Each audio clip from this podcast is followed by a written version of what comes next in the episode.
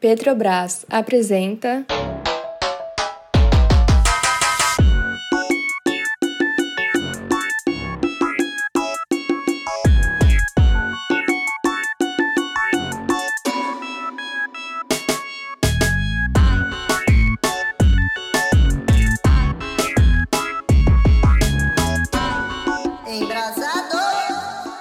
E aí, galera, tudo bem com vocês? Olá, GG Albuquerque, como você tá? E aí, meu amigo? Tô ótimo, aqui muito feliz para comemorar o nosso programa 200. Programa 200, é. Pior que vai ter gente que vai acreditar nessa, viu? Eu achei que você tava feliz achando que ia tirar férias, já que esse é o último episódio. Mas aí eu tenho uma péssima notícia para você. É, eu não eu acho que pra gente não se iludir, a gente precisa ter um esforço de não criar expectativas, né? Esse é o primeiro passo, assim. Então eu tô bem ciente com isso. Eu tô trabalhando aqui com meus minha equipe de psico, psicoterápicos, psicólogos. e eles tem me ajudado bastante nisso aqui. Toda a minha equipe, um abraço para toda a galera aqui do Hospital Velinavos. Eu diria que, na verdade, o grande esforço no Brasil 2021 seria criar expectativas. Uhum. Mas já que você tem a grandíssima equipe é. renomada do Hospital Velinavos, daí aí fica né, mais fácil. O né? Dr. Paulo Neuroniqueira, né, que tem me ajudado muito.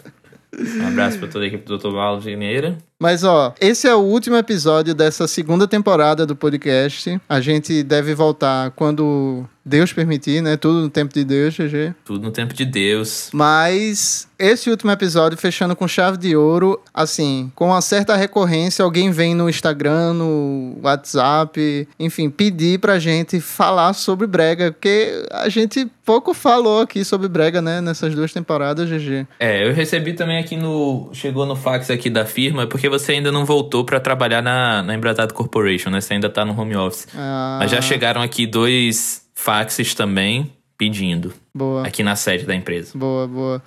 E para começar, GG Albuquerque, eu tenho uma frase. Hum.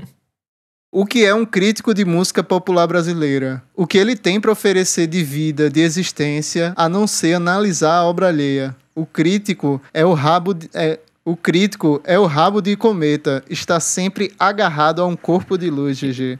Tá e é com palavras de Valdir Soriano que nós começamos a falar sobre brega. Isso né? é Valdir Soriano, né? Valdir Soriano, Uhum. diretamente de Eu Não Sou Cachorro Não, o livro Uhum. de Paulo César Araújo. Sim, incrível. Eu já li esse livro, mas eu não lembrava dessa fala. Parece que, sei lá, parece um. Sei lá, alguém Adorno, algum especialista sobre crítica. Mas é Valdir Soriano, um grande especialista em, em brega. Não, é, é incrível, porque o, o, qual que é toda a ideia do brega? O brega, por essência, é o próprio nome do brega é algo que a crítica é pejorativo, né? Foi algo vi- é, no- definido por uma atitude pejorativa, né? O nome brega vem disso.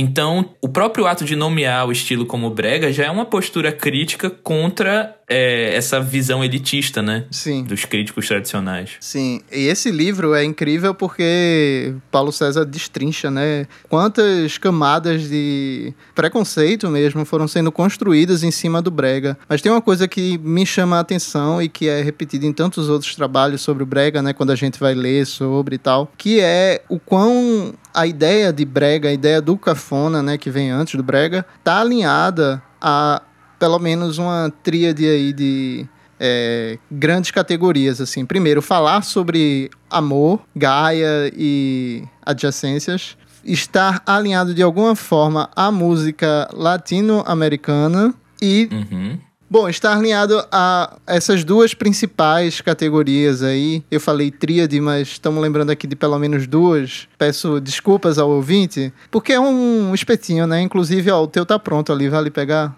aquele ali frango com bacon, GG. E, e, cara, isso sempre me chamou muita atenção, assim, por que que toda música que não é...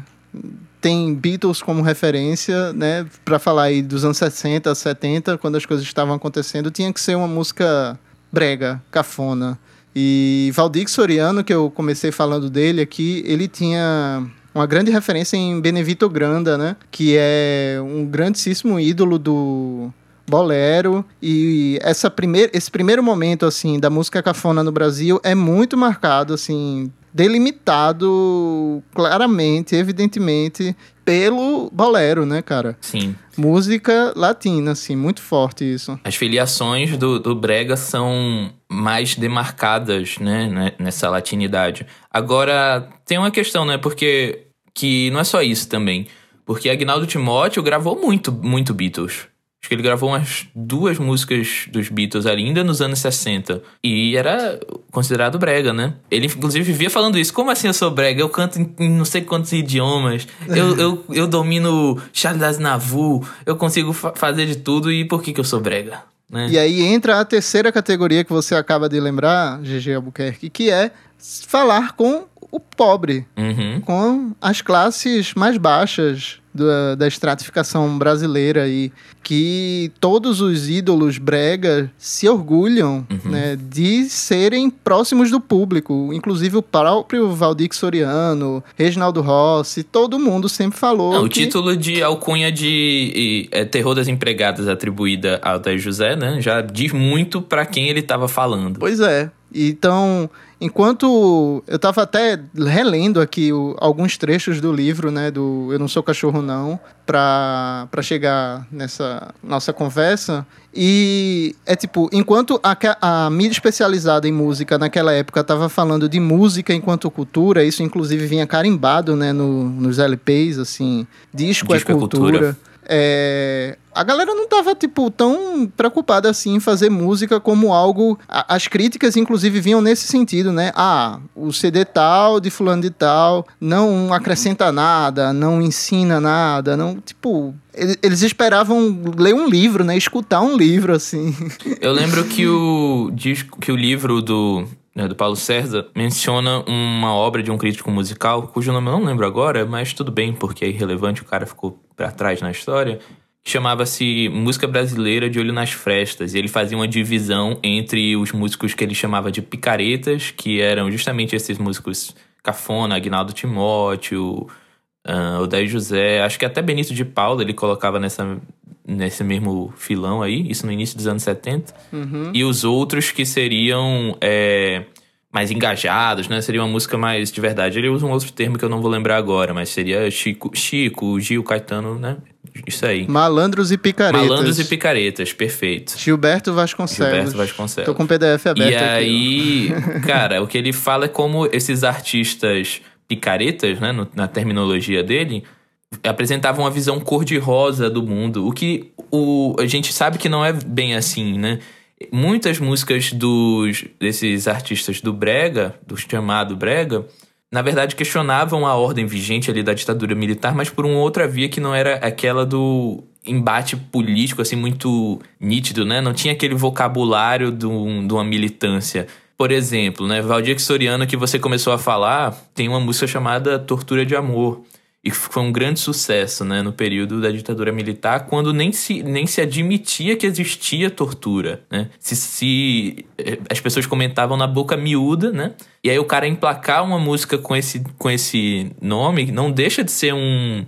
de colocar isso no imaginário popular, né? Uma coisa que está acontecendo ali às escondidas, né? Ou às escondidas, entre aspas, assim, né? Uma porta entreaberta. Sim. E tem aqui já indo para os anos 70, tem uma música de Odair José que eu gosto muito, que é Eu, Você e a Praça. Vocês devem conhecer, se não, é aquela música que ele fala de transar com uma mulher num carro na praça. E o quão político não é você pensar dessa música numa época em que é, Roberto Carlos estava falando coisas muito mais fofinhas, de ir ao portão, enfim. O próprio Odaí fala sobre isso, né? Na, naquela época. Então, tipo, tantas outras músicas que a gente pode citar aqui, né, GG? De... Pare, pare de tomar a pílula, Enfim. né? Que dá uma alfinetada naquela ideia de que o controle de natalidade, que é importante, obviamente, mas existia uma campanha internacional, inclusive, o FMI defendia isso de um controle de natalidade que mirava só os pobres, ou seja, é um higienismo social, né? Se falava que a infância abandonada, né, os meninos pobres que viviam nas ruas, era um problema disso, de uma reprodução desenfreada dos pobres, né? Sendo que é um problema de, não é isso o problema. O problema é distribuição de renda, né? Desigualdade social, né? Desigualdade social, não é? cara, não é, não é porque os pobres fazem mais filhos, é desigualdade social. Mas enfim, eu acho que esse é um grande ponto, assim, entender as politicidades próprias que o Brega foi construindo historicamente. Mas eu acho que a gente podia falar de música também, né? De som. A gente foi separando algumas músicas. Eu queria saber que músicas você separou e o que, que te chama a atenção, assim, numa cronologia brega, porque a própria palavra, ela é muito ampla, né? Enquanto um gênero musical, ele foi abrindo espaços para diferentes tipos de som, não é isso? Perfeitamente, perfeita. E isso é uma coisa que dificulta até, de certa forma, a gente falar sobre brega, Sim. porque o que é a música brega, né? Uhum. O próprio é, Paulo César, quando escreve, ele explica, né, de onde vem a terminologia e que vem do cafona e tal, mas para falar de som, assim, o que é o gênero musical brega? De gênero musical, assim, gênero musical, formalmente falando, não tem, né? Você tem uma ideia de um gênero, talvez, midiático, né? Que ele tem uma certa sonoridade, mas que ele tá ligado também a questões sociais, a, né, outras coisas, a visual até, performance. Eu tava esse ano escutando música em casa, assim, é, e aí eu dividi a casa com algumas amigas, né? Eu, ao sair do quarto, uma amiga minha falou: E de onde tu escuta esses sertanejos? E eu tava escutando brega, sabe? E aí Sim. eu fiquei, pô, como a gente consegue, né, circunscrever o que é que tá dentro e o que é que tá fora. Uhum. Eu separei algumas, assim, a gente já falou aqui, né, dos anos 60, de Valdir Soriano, é, Altemar Dutra, Nelson Ned também estavam, de certa forma, passeando ali também, né, o próprio Nelson Gonçalves, que cantava né, samba, muito choro, samba, mas ao assim. mesmo tempo tinha, é, tinha, tava cantando bolero, enfim. Sim. Mas eu queria chamar a atenção, por exemplo, de Diana, GG. Nos anos 70. Você lembra de Diana? Sim, sim. Porque, porque brigamos. brigamos. Um disco que tem produção de Raul Seixas. Na época, foi um grandíssimo sucesso ainda hoje. Ah, não sabia disso que tinha reprodução de Raul Seixas. Tem composições de Raul por lá também. E assim, é um disco impecável, cara. Impecável, mas ele poderia facilmente e foi até hoje toca nos barzinhos de esquina como música brega, né, cara? E a gente pensar que Raul Seixas é um dos maiores ídolos da, do rock brasileiro, uhum. por exemplo. Você falou de barzinho de esquina, o brega também tá muito associado a, a um ambiente, né, cara? É. Eu acho que, assim, quando fala brega, eu, eu, eu imagino um ambiente que aquilo tá tocando, assim. Dá pra sentir cheiro de bebida alcoólica, né? Sim, bebida, determinadas bebidas alcoólicas também, né? Dá pra ver aquele, aquele bar meio poerento, assim, aquela mesa de, de marca de cerveja, de plástico, né? Assim. Sim, sim. O que aqui em Recife a gente chama de pega-bebo. o que é muito bom também, uma ideia muito, muito boa. Tipo, uma isca de bêbados. Enquanto Diana estava lançando Por Que Brigamos, Mestre Vieira, alguns anos depois, né? O disco de Diana, assim, não me falha a memória, de 74. Em 78, Mestre Vieira lançou Lambada das Quebradas, que é considerado o disco fundador da lambada, né? É mesmo?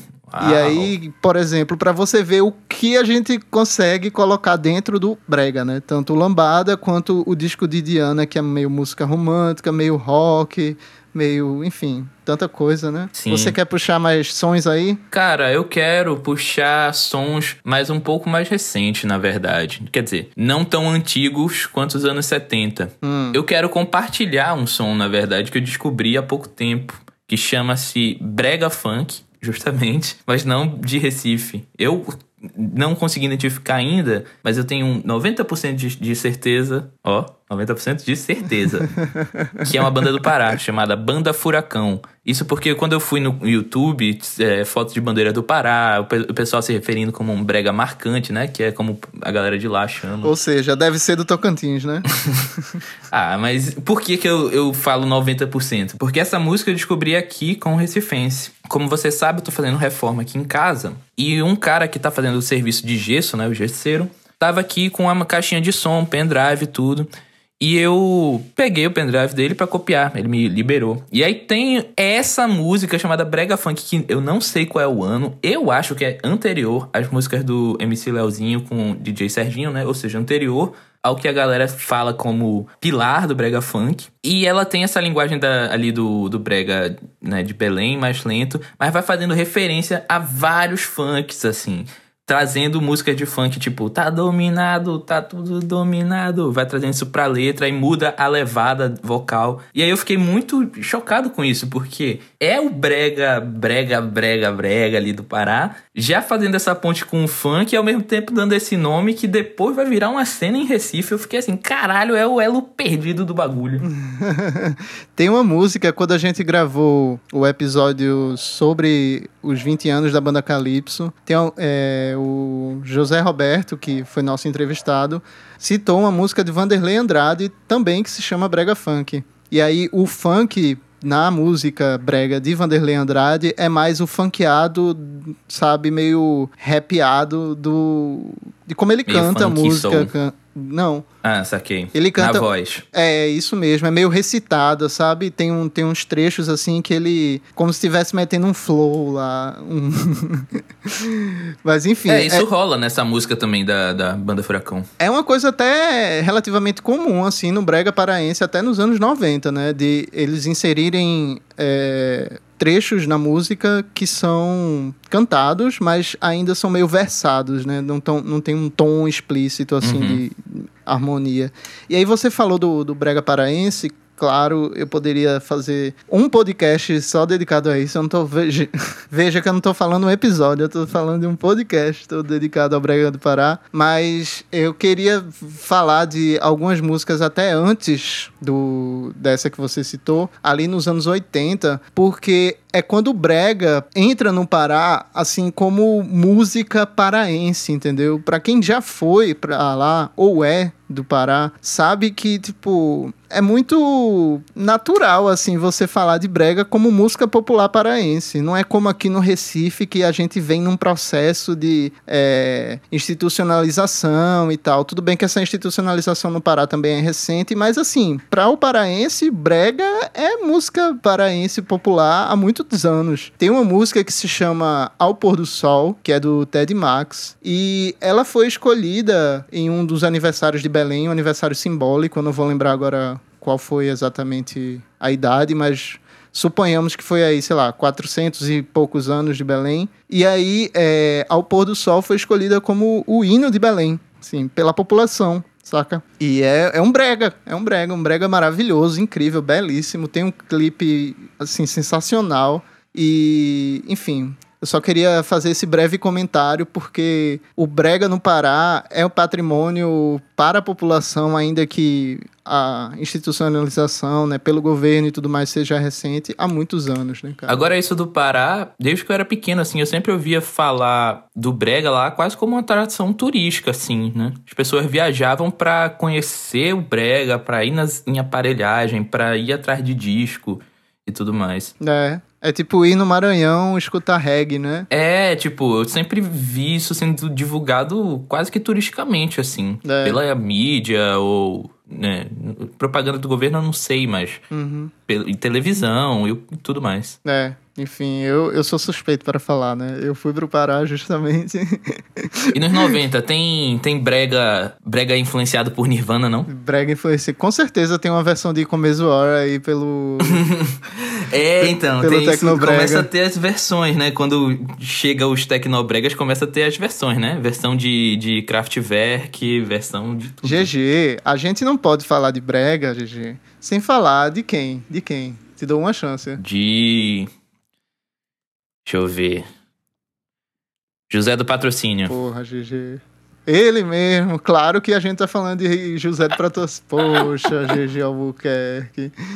Nem brincar o cara sabe, tá vendo? A gente não pode falar de Brega sem falar de Reginaldo Rossi. E você falou. Verdade, hein? Verdade, verdade. A gente, você falou da, das versões e, é, pô, no, no nosso podcast especial sobre versões, a gente até citou isso, mas ele já fazia versões de músicas há algum tempo, né? Por uhum. exemplo, em 1980, álbum incrível de, de Reginaldo Rossi, A Volta, recomendo. Ele gravou Recife. Quando você for até Recife. Essa música é uma versão, né? A gente comentou isso lá.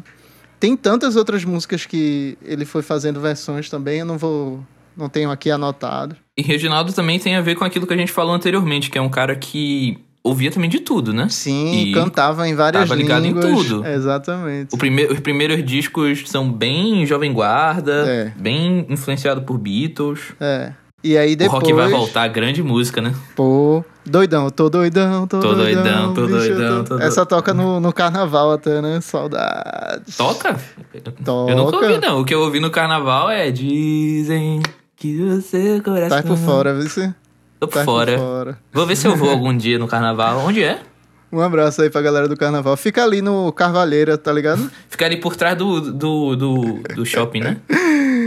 Pegando ali à direita, ali no cruzamento entre a Gaminon Magalhães e a Avenida Boa Viagem. Você tá, você tá falando ruas muito específicas, a galera não sabe, pô. São duas ruas que não se cruzam em Recife, gente. É só uma tiração de onda. São duas avenidas, né? Mas então, a gente falou dos anos 60, 70, 80, 90 e anos 2000. Hum. Aí é que tem muita coisa de brega acontecendo, né, cara? Eu só vou jogar um e vou correr. Morango do Nordeste de Laírton e seus teclados. É, aí é outra roupagem do Brega, né? É o. Essa, essa dos teclados, o boom dos teclados, né? Fulano dos teclados. É, fulano dos cara. teclados. Pô. E é uma, é uma música dos anos 80, né? De Walter de Afogados, recifense, que só foi explodir em 2001, porque Laírton escutava ela pelas fitas por aí, tocou um dia, isso foi gravado e bum! Foi a música, tipo, tão tocada quanto Pense em Mim, pra você ter noção. Uhum. Regravada em não sei quantas línguas, enfim. Eu queria aproveitar aqui o momento e fazer um, um publi. Hum. Eu queria mandar um alô pro meu amigo André Past, de Vitória, Espírito Santo. Grande, grande personalidade do Twitter, que tem um site chamado fuleiragem.org. E nesse site tem uma publicação chamada Dos Teclados, feita em 2019. É uma coisa meio Bárbara Wagner, assim. Um zine com várias imagens de artistas dos teclados. Eu tô aqui vendo agora, tem o Foguinho dos Teclados, a Revelação do Forronejo, Lázaro dos Teclados, Nilcinho dos Teclados e por aí vai. Recomendo muito, assim, é um, um mergulho estético nesse, nesse campo dos teclados. Paulinho, o máquina dos teclados. Fantástico. Muito bom. Se eu tivesse Twitter, com certeza eu seguiria, André. Às vezes eu entro lá no do Embrasado e fico. É, esse é o conteúdo que eu gostaria de produzir, mas nunca chegarei a esse nível. É, eu, eu vou fechar aqui a aba porque eu tô vendo e. Nossa. tu tá rindo, não é nem de mim, né? É do. Eu, eu tô encantado, não é rindo, é encantado, porque é todo um, um visual muito próprio. Mas assim. rir também é encanto, cara. Tá tudo É, certo. rir faz parte, né? Nos anos 2000 também tem, GG, Hum. uma música que foi recentemente gravada pela Pablo Vittar, que é Ânsia, da Brega.com. Sim. um dos maiores, se não o maior clássico do brega romântico dos anos é, do século 21, né não? Aqui do Recife. Cara, eu acho que sim, é, tem todo aquele virtuosismo, né, de cantar, assim, Je t'aime moi plus, né, dessa música no francês, Jenny Birkin e, e Serge Gainsbourg. Com a cheio de... participação de. é, não, pô, tem a participação de Jaco Pastorius no baixo. Você Ah, tá sim. confundindo. Essa outra aí é aquela de Michele Mello. Também, essa, essa, o que eu quero dizer é a música dos gemidos, né, e sussurros e tudo mais. Mas, ó, tem uma música que eu quero falar também desse momento do Brega de Recife que eu acho bem simbólica, embora não seja tão popular, sim, quanto, né, Ânsia, quanto as músicas de Michele Mello, que é Não Deixe o Brega Morrer, da banda Aparência. Porque é, é um manifesto, né? Um manifesto que deu errado. um manifesto que deu errado, peraí, pô, é uma música que fez sucesso. Só não é... Não, deu, fez sucesso, mas eu digo que deu Você errado deu errado porque, porque, é um o Brega manifesto... morreu? O Brega morreu? É isso que você tá Não, dizendo aqui? Olha, cara, porque- polêmica. O que vocês acharam, gente? Pegar o Bota corte aqui e bota no, corta, bota no, no Instagram e com a legenda. O que vocês acham? Igor diz que Brega morreu ao vivo. O que vocês acham? O que vocês acham? Eu digo que é um manifesto que deu errado porque é um manifesto que defende um tipo de brega que não é o, o que tá acontecendo hoje, assim, né? É, não Mas é pode brega que acabar, não pode ter toca. gemido, não pode ter baixaria, não pode ter. É, enfim, escrevam músicas bonitas, né? Que que ela Escrevam músicas bonitas para que a gente possa cantar. E aí o brega foi para outros caminhos, inclusive isso abre brechas e muitas brechas aqui pra gente avançar até os anos 10. GG Albuquerque. Esse aí é especialista, grande repórter investigativo da empresa Vice. É, quando tem esse casamento, né? Do dos MCs que estavam cantando funk ali e tal. Essa história eu já contei aqui algumas vezes, todo mundo já, já sabe, mas os galera que cantava funk nos bailes e não tinha muita grana, não tinha. Não, a música não ia muito pra frente, né? Os bailes eram. Tinham, rolava brigas, a polícia ia atrás e fechava, e aí eles começaram a dizer assim: pô, e se eu cantar aqui uma música romântica, né? Sendo um MC, mas cantar música romântica e juntando tudo. E aí você tem MC Leozinho do Recife, o General. Tem live com ele. É, exatamente. Já ia fazer esse essa publi aí, é, GG entrevistou ele, né? No YouTube. No YouTube, exatamente. E Leozinho abre portas para um movimento que hoje tá em altíssima nos TikToks da vida. Sim. Mas que é das antigas aqui, né? Tem muita coisa para falar sobre brega funk. É, Leozinho é 2008, né? Nem anos 2010, né? Pois é. 2008, essas primeiras músicas dele. E aí, no final ali do 2010, já pulando aí anos e anos de história do, do brega funk, eu separei separei. É espetinho, né, cara? Não é um podcast. É, aí eu separei uma música aqui que eu acho sensacional que é Revoltado da, da Boladão, porque é quando o Brega Funk dá, sei lá, terceira volta estética dentro dele mesmo. É. E Dadá, que, enfim, integrava uma dupla com Tocha, né? Que a gente fez o Embrasado ao vivo com o MC Tocha, também confiram por aí. Mas uhum. Dadá hoje é um artista da Condzilla, né? E ele alcançou esse espaço nacional muito por surtada, mas não só por isso, não só por ser um grande hitmaker, mas pela qualidade do, das músicas que o cara compõe, né? E não só falando de letra, mas também do senso estético dele. As músicas de Dada, elas fogem, elas são um ponto fora da curva do que tá rolando no brega desde, sei lá, quantos anos atrás, né?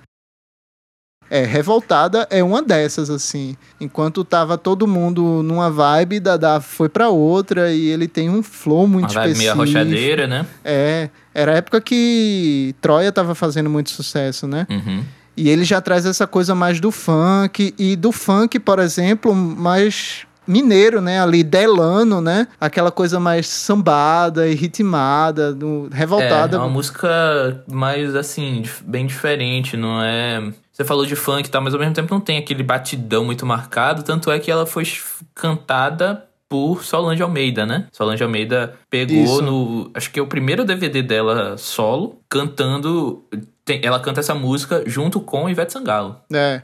Exatamente. E a carreira de Dada foi só, né, decolando, assim, a partir de, desse momento. Uhum. Depois que ele sai na, da carreira é, junto com Tocha, ele vai emplacando uma atrás da outra e alcançando cada vez mais, tipo, sai do estado, sai do, do Nordeste. Sim. E hoje tá, enfim, bombando aí na Condzilla, gravando com Kevinho, com, enfim, os maiores nomes aí da, da gravadora, né, do selo. Agora tem uma coisa que, assim, é, é, quem não é daqui às vezes não, não saca também, que é rola o brega funk e ao mesmo tempo rola o brega romântico, que são embora sejam estilos bem diferentes, eles compartilham muito e muito, muito, muito o público, né? O mesmo espaço físico, às vezes, né? Sim. Onde tem. Às vezes não, sempre. É. Onde, no show, você vai numa noite de, de brega, vai ter o show de brega funk, vai ter o show de brega romântico. E, e também não é assim, tipo, o brega romântico no fim ou o brega funk no fim. Não, isso vai sendo misturado. Não tem um espaço privilegiado nem para um nem para outro. É.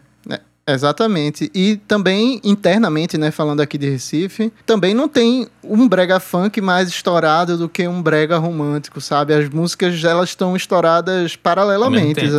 É, é, tipo, é, exato. Você vai ter o brega funk estourado e o brega romântico estourado juntos. O que acontece às vezes é um MC em particular está estourado fazendo brega romântico em vez de brega funk, que é o que aconteceu com o Tocha, né? É, exatamente. Recentemente, assim, ano passado, esse ano. Perfeitamente. E aí, esse brega romântico que eu falei, né, ali no começo dos anos 2000, que teve a banda brega.com com ânsia, GG citou Michele Mello, é o brega romântico que passou por algumas mudanças estéticas, mas é basicamente a mesma linha lá dos anos 2000, né? Que hoje é Musa, Tayara Andresa, é, musa que hoje é Priscila Senna, né? Ah, eu, eu dou uma discordada. Eu acho que esse brega romântico, ele mudou, ele não mudou muito os grandes nomes, eles permanecem, né, desde os anos 2000, assim, é, em carreira solo, né? As vocalistas das bandas, geralmente em carreira solo. Mas eu acho que mudou bastante porque começou a rolar uma aproximação com sertanejo, né? Com bachata, com sertanejo. E agora, é, isso abre espaço para uma música que eu separei que é Alvejante, a música nova de Priscila Senna com o Zé Vaqueiro, que né, não é sertanejo, mas a música, ela tá ali num no brega romântico, sertanejo, tá abrindo espaço pros dois lados, né? Tipo, quando o Safadão lança uma parceria com a galera do forró, ela é um forró que tá também querendo dialogar com outros lugares. Aí eu que vou discordar de você. Você que é o fã, você que é o fã, o estudioso, você aí agora pode falar. Porque é o seguinte, se a gente for voltar para os anos 80 ali do Brega, a gente vai perceber que, por exemplo, Talismã de Leandro e Leonardo, dupla sertaneja, poderia facilmente ser enquadrado enquanto Brega. E aí você vai dizer, ah, mas todo mundo chama Leandro e Leonardo de sertanejo e tal. Amado Batista, por exemplo. O que é Amado Batista? É um cantor sertanejo? É um cantor brega? Ah, mas o meu ponto é, é como hoje, uh, como essa música está dialogando com o que se chama de sertanejo hoje. Não tô dizendo que não tem raízes históricas nisso. A gente tá falando de aí um rompimento de 30 anos, né? Para falar aqui, por exemplo, de desses exemplos que eu trouxe, Leonardo, Amado Batista para cá, mas no, ao longo do tempo, o Brega, enquanto esse guarda-chuva aqui que a gente está falando, foi dialogando com outras coisas e foi criando outros gêneros também, como por exemplo é o Arrocha. E o Arrocha, ele surge 100% influenciado pelo sertanejo, assim. O Arrocha, até o timbre de voz dos cantores eram timbres de voz de cantores de sertanejo daquela época. Os repertórios eram os mesmos e hoje o brega recifense do qual você está falando, GG, ele sempre bebeu do repertório do Arrocha. Sim. Os cantores daqui sempre cantavam o que o Arrocha cantava e vice-versa algumas vezes, porque também existe uma distância aí, o brega daqui não chega muito na Bahia, enfim. Então, eu acho que mesmo hoje a gente tendo Priscila, cena que você trouxe, enquanto grande cantora de destaque, porque tá gravando com o Zé Vaqueiro, porque tá fazendo isso e aquilo, ela tá na empresa do Zé Vaqueiro, né, que é a A3 Entretenimentos. Mas a aproximação com o sertanejo, eu acho que ela sempre existiu, assim, cara. E é ah, é coisa de existiu, ir pra show. O foco aumentou muito mais. E você perceber como o repertório que era cantado, assim, sempre abarcou essas coisas, entendeu? Ah, lógico, isso não vem do nada. Esse não é o ponto. O ponto é como isso é, se tornou deliberado e estudado. Isso não quer dizer que eu não estou fazendo uma crítica negativa. Eu só acho que ficou. que é deliberado isso, esse, essa aproximação. Ela é mais evidente, muito mais nítida. É, e é isso, assim, com o que se chama de sertanejo hoje. Tipo, essa música aí de Priscila Senna, Alvejante. É um bolero, é, né? Facilmente entraria num repertório. Facilmente entraria num repertório do Gustavo Lima, sabe? Eu, eu continuo discordando de você. Eu acho que é mais um reflexo de como o sertanejo hoje se comporta. O sertanejo que sempre foi um gênero que absorvia tudo que estava ao redor dele. Ele surge a partir disso, né? Cowboys do Asfalto, Gustavo Alonso, aí fica a dica de leitura para todos. E as coisas com quais ele está né, se acoplando hoje, assim como Gustavo Lima se acopla ali no sucesso do, das bandas de forró daqui. Ele também, então você há acha que não é Priscila atrás, Senna que tá se, se acoplou nos sucessos do Arrocha, que já surgiu influenciado pelo sertanejo. E essa música Alvejante, de Priscila Senna, é um bolero, cara, que é o que a gente falou lá dos anos 60, assim. Valdir Soriano, Nelson Ned cantavam. Então e aí, você acha o que cara o... do... O é, cara do forró tá chegando para cantar. Não... É. É, eu não sei. Eu acho que. Eu entendo o que você tá dizendo, que o. Que na verdade é o sertanejo que se aproxima de. De um outro. Refer, do mesmo referencial ao qual o Brega descende. Não é isso? É. Entendo. Exatamente. Eu entendo, mas ao mesmo tempo, sei lá. Eu não, não, Eu acho que eu não compro 100%, assim. Eu acho que também não é uma. Porque tem uma questão mercadológica. Tem uma questão mercadológica de. É muito. Você acha que Priscila Senna tá olhando mais para Gustavo Lima ou pra o bolero, sabe? Eu acho que isso é um ponto não, que a... é difícil de negar, é, assim, sabe? Veja, não é uma via de, de mão única. Eu não acho que ah, é o sertanejo que tá bebendo do, das coisas do Arrocha e do Brega e pronto, acabou. O Brega também canta sertanejo, a gente tava falando sobre isso, assim, há muito tempo. Eu acho que essas coisas se trocam, eu só não acho que seja uma novidade. Entendi. Entendeu? Não, não acho que seja uma coisa desse momento. Mas você não acha que é uma coisa que ficou muito mais explícita agora? Eu não acho não, GG. Escutando a Rocha dos anos 2000 aí, os primeiros discos do Asa Livres e, enfim. Entendi. Acho que também tem uma característica forte do brega, falando exclusivamente brega recifense, brega paraense, que quando eles surgiram e eles alcançaram mercados locais em grandíssimos níveis, eles não precisavam cantar as versões do gravar, desculpa, eles não precisavam gravar as versões de sertanejo, assim. O que hoje já é muito mais comum, gravar versões no geral, não só de sertanejo. É, eu acho que a, a, questão é que esse, eu acho que esse contato, essa aproximação agora fica mais evidente, por quê? Porque a separação ficou também mais evidente. Exatamente. Foi se criou uma identidade, né? Ó, isso aqui é brega paraense, Sim, isso aqui é brega é, recifense. Isso aqui é sertanejo goiano, né? Centro-Oeste. É. Eu acho que ficou. Por isso que soa mais evidente, assim. É, é, isso que a gente chama de aproximação. Embora, sim, historicamente, a aproximação sempre existiu, mas era muito tudo junto ali no miolo, tudo misturado, né? É. O que é a bachata, se não uma rocha? Né? É. e o que é a bachata também, se não um sertanejo, assim, sabe? Tipo, porra. Pois é. É, tá tudo junto, tudo misturado. Há 40 anos atrás era tudo chamado de brega em algum nível. Cafona. E né? há 400 bilhões e 78 milhões de 48 anos era a Pangeia, um né? abraço pra galera da Pangeia. Tudo junto.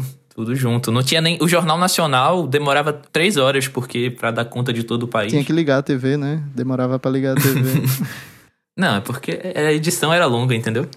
Era muita matéria para dar conta do país todo. Gente, vamos ficando por aqui. Um abraço a todos. Foi um prazer. Esperamos voltar em breve com muitas outras novidades e aventuras. Aventuras e que mais? Estudos e discussões e polêmicas.